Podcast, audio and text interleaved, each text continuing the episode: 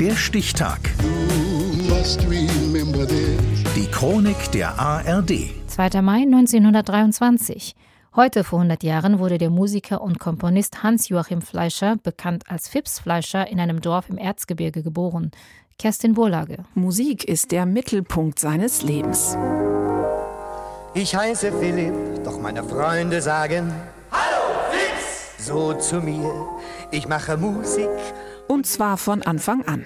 Sein Opa ist Kapellmeister und kümmert sich um Geigenunterricht für den kleinen Fips. Sein Vater, ein Klavierbauer, sorgt dafür, dass er Klavier lernt.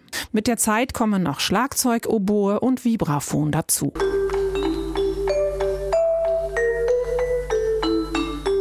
Als Jugendlicher geht Fips Fleischer an die Orchesterschule, wo er seine Liebe zum Jazz entdeckt.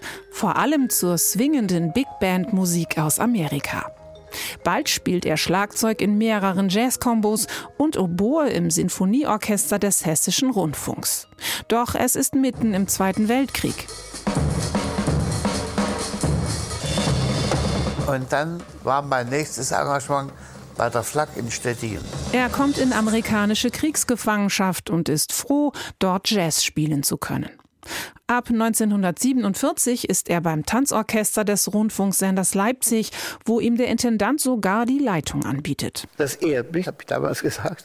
Aber wenn Sie mir als Intendant das zutrauen, diesen schon weltberühmten Klangkörper zu übernehmen, dann würde ich in dem Moment kündigen, um es selbst zu probieren.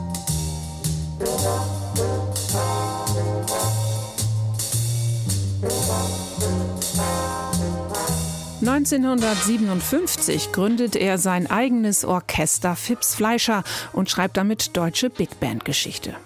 Seine Swing-Begeisterung und sein verschmitzter Humor sind ansteckend und schon bald gehört er zu den bekanntesten Unterhaltungsmusikern der DDR.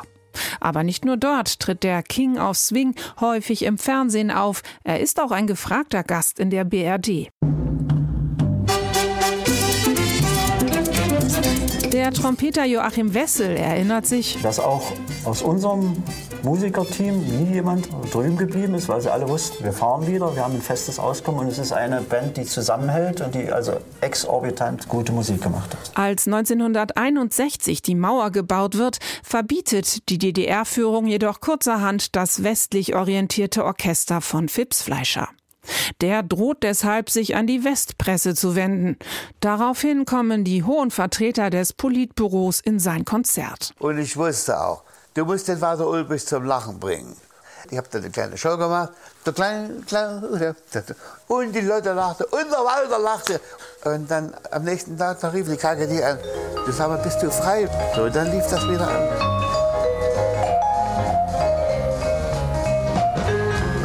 Rund 200 Titel schreibt Big Fips für sein Orchester. Er singt, nimmt Platten auf, spielt in Filmen mit, tourt durch Europa, Asien und Afrika und die BRD.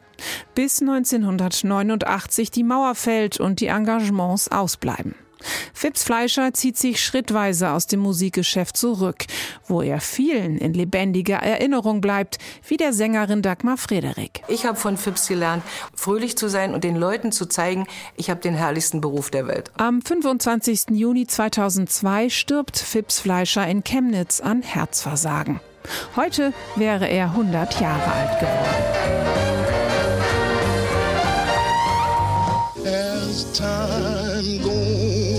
Der Stichtag. Die Chronik von ARD und Deutschlandfunk Kultur. Produziert von Radio Bremen.